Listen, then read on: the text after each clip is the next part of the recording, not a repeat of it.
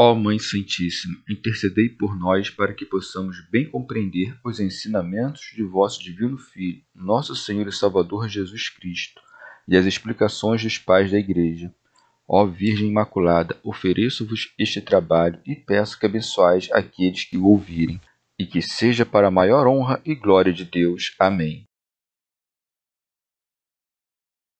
Senhor Onipotente, purificai o meu coração e os meus lábios vós que purificastes os lábios do profeta Isaías com carvão em brasa, e dignai-vos, por tal modo, purificar-me com a vossa misericórdia, para que possa dignamente anunciar o vosso santo Evangelho.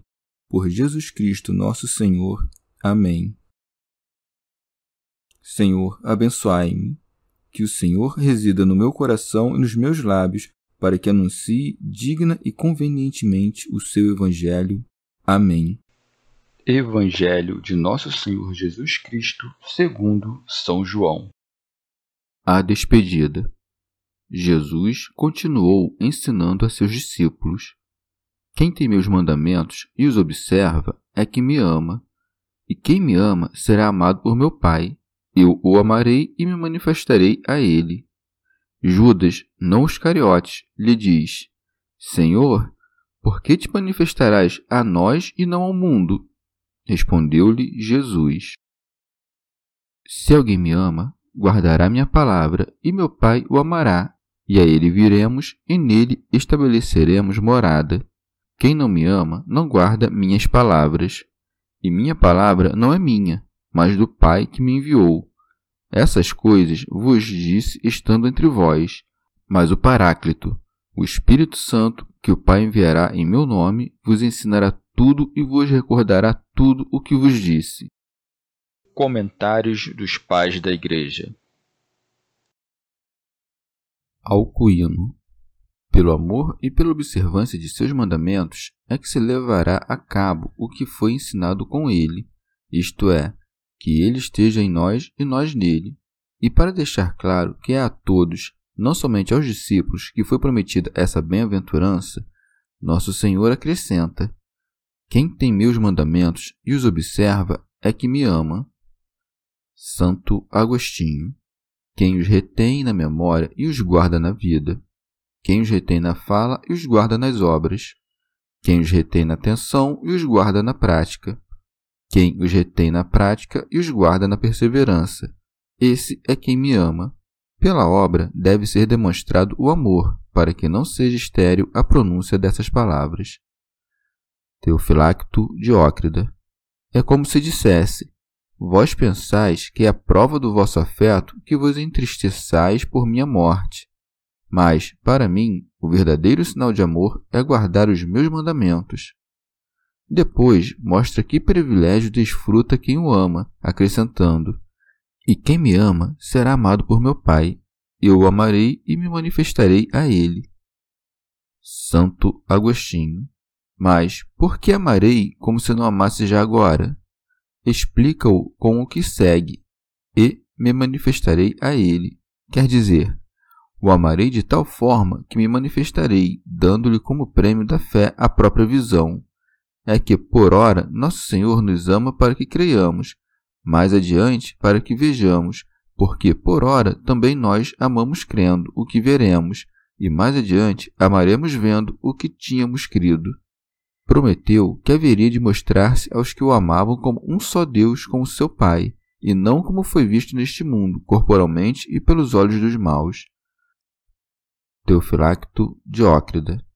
Ou ainda, Nosso Senhor, já que haveria de aparecer aos apóstolos após a ressurreição com um corpo mais representativo da divindade, predisse-lhes essas coisas para que não o tomassem então por espírito ou fantasma, e assim, quando o vissem, não desconfiassem dele, mas lembrassem que se manifestava a eles graças à observância de seus mandamentos, e por isso deveriam sempre perseverar na observância deles, para que jamais ele deixasse de se lhes manifestar.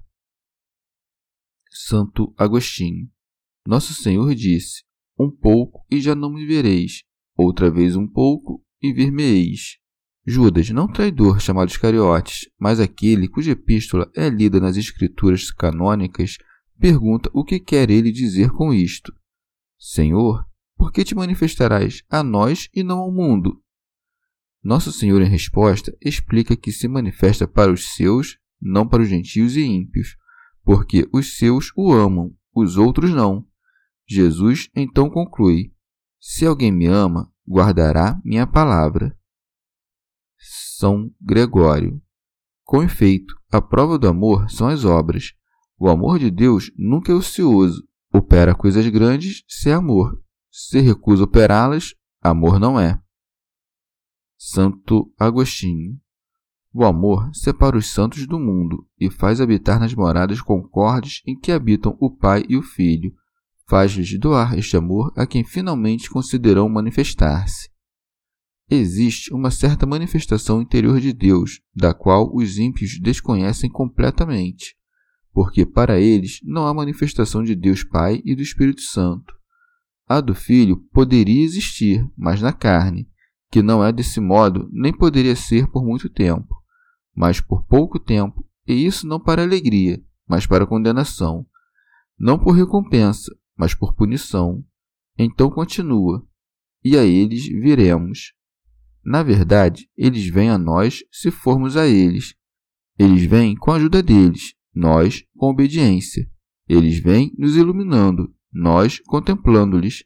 Eles vêm nos enchendo de graças, nós recebendo-as, para que sua visão não seja algo externo a nós, mas interno, e o tempo de sua morada em nós não seja transitório, mas eterno. É por isso que ele continua, e nele estabeleceremos morada. São Gregório. Deus desce aos corações de alguns, mas não faz ali sua morada, porque tais homens concebem, pela compulsão, o temor de Deus, mas, chegando o tempo da tentação, esquecem-se até mesmo de ter se compungido, e assim voltam a cometer os pecados como se nunca os tivesse lastimado.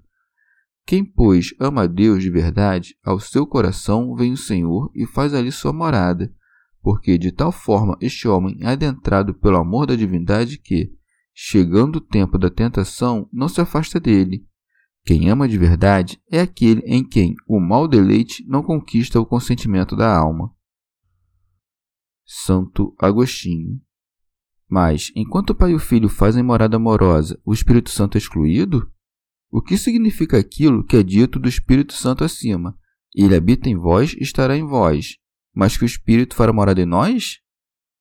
Não se deve pensar assim, a menos que, de fato, um homem seja tão louco a ponto de pensar que, quando o Pai e o Filho vierem, o Espírito Santo irá embora, como se para dar lugar aos seus superiores. No entanto, mesmo esse pensamento carnal é desaprovado pela Escritura no sentido de que diz: Permanecerei convosco. Ele estará, portanto, na mesma morada com eles para sempre. Como ele não veio sem eles, também eles não vieram sem ele. Como consequência da Trindade, atos são às vezes atribuídos às pessoas isoladas dela, mas a substância da Trindade mesma exige que em tais atos a presença das outras pessoas esteja também pressuposta. São Gregório. Tanto mais alguém se desliga do amor do alto, quanto mais se deleita com as coisas de baixo. Daí que siga: Quem não me ama, não guarda minhas palavras. Para amar o Criador, portanto, requer-se a língua, a mente e a vida. São João Crisóstomo Judas pensou que, como nós vemos os mortos em sonhos, do mesmo modo o veriam, e aí pergunta: Senhor, por que te manifestarás a nós e não ao mundo? Dizendo: Ai de nós, que assim que morreis, deves voltar a nós como morto para que não errassem desse modo, disse: E a ele viremos, dizendo que, do mesmo modo que o Pai manifestar-se-á, manifestar-me-ei. Faremos morada nele, o que não é próprio dos sonhos. E minha palavra não é minha, mas do Pai que me enviou, dizendo: Não só a mim, mas também o Pai não ama a quem não ouve a minha palavra. Ele diz isso porque nada fala fora do Pai, nem nada que ele desaprove. Santo Agostinho. Talvez seja com fundamento em alguma distinção importante que Nosso Senhor, ao falar de suas próprias palavras, usou o singular. Se alguém me ama, guardará minha palavra. Já quando fala palavra no plural, quem não me ama não guarda minhas palavras. E diz que não é sua, mas do Pai, refere-se a si mesmo. Com efeito, o Verbo não é seu, mas do Pai, assim como a imagem não é sua, mas do Pai nem é seu o filho, mas do Pai. Com razão, portanto, atribui ao seu autor aquilo que ele mesmo faz, como seu igual, pois desse mesmo autor recebe a indistinção e igualdade com ele. São João Crisóstomo. Como de tudo que tinha falado, algumas coisas estivessem claras e outras não tivessem sido bem entendidas, para que não se perturbassem os apóstolos, acrescenta: essas coisas vos disse estando entre vós. Santo Agostinho. Uma é a morada que Nosso Senhor prometeu para a vida futura, outra é esta, que declara presente entre nós. Aquela é espiritual e é criada no interior das almas, esta corporal e se exibe exteriormente aos olhos e orelhas. São João Crisóstomo para que mais facilmente lidassem com sua partida corporal, nosso Senhor preparou-os, prometendo-lhes que sua partida viria a ser causa de grandes bens, porque, enquanto ele permanecesse ali entre eles e o Espírito não viesse, não poderiam aprender nada de grande. Daí que siga. Mas o Paráclito, o Espírito Santo que o Pai enviará em meu nome, vos ensinará tudo e vos recordará tudo o que vos disse. São Gregório, o que em grego se chama Paráclito, em latim se diz advogado ou consolador. O Espírito Santo, pois, é chamado de advogado na medida em que intercede junto da justiça do Pai a favor dos pecadores desgarrados, incitando a súplica e oração àqueles que estão preenchidos de seu sopro. É chamado de consolador na medida em que levanta do abatimento e da tristeza as almas dos amargurados pelo próprio pecado e, ao mesmo tempo, prepara dentro deles a esperança do perdão. São João Crisóstomo. A todo momento, Nosso Senhor chama o Espírito Santo de Paráclito, ou Consolador, para aliviá-los das tribulações que os rodeiam. Dídimo. O Salvador afirma que o Espírito Santo será enviado pelo Pai em seu nome, sendo de forma apropriada o nome do Salvador ou do Filho, Desta maneira, se demonstra com esta palavra a unidade da natureza e a propriedade, se é lícito expressar-se dessa forma, das pessoas. Ouvir em nome do Pai é só apropriado ao Filho, guardadas as relações entre Pai e Filho, e nenhum outro vem em nome do Pai, a não ser, por exemplo, em nome do Senhor, Deus Todo-Poderoso. Como os servos vêm em nome do Senhor, do mesmo modo são submetidos e servem dão testemunho do Senhor, sendo seus os servos, e desse modo também o filho, que vem em nome do Pai, leva seu nome, porque dessa maneira se prova filho unigênito.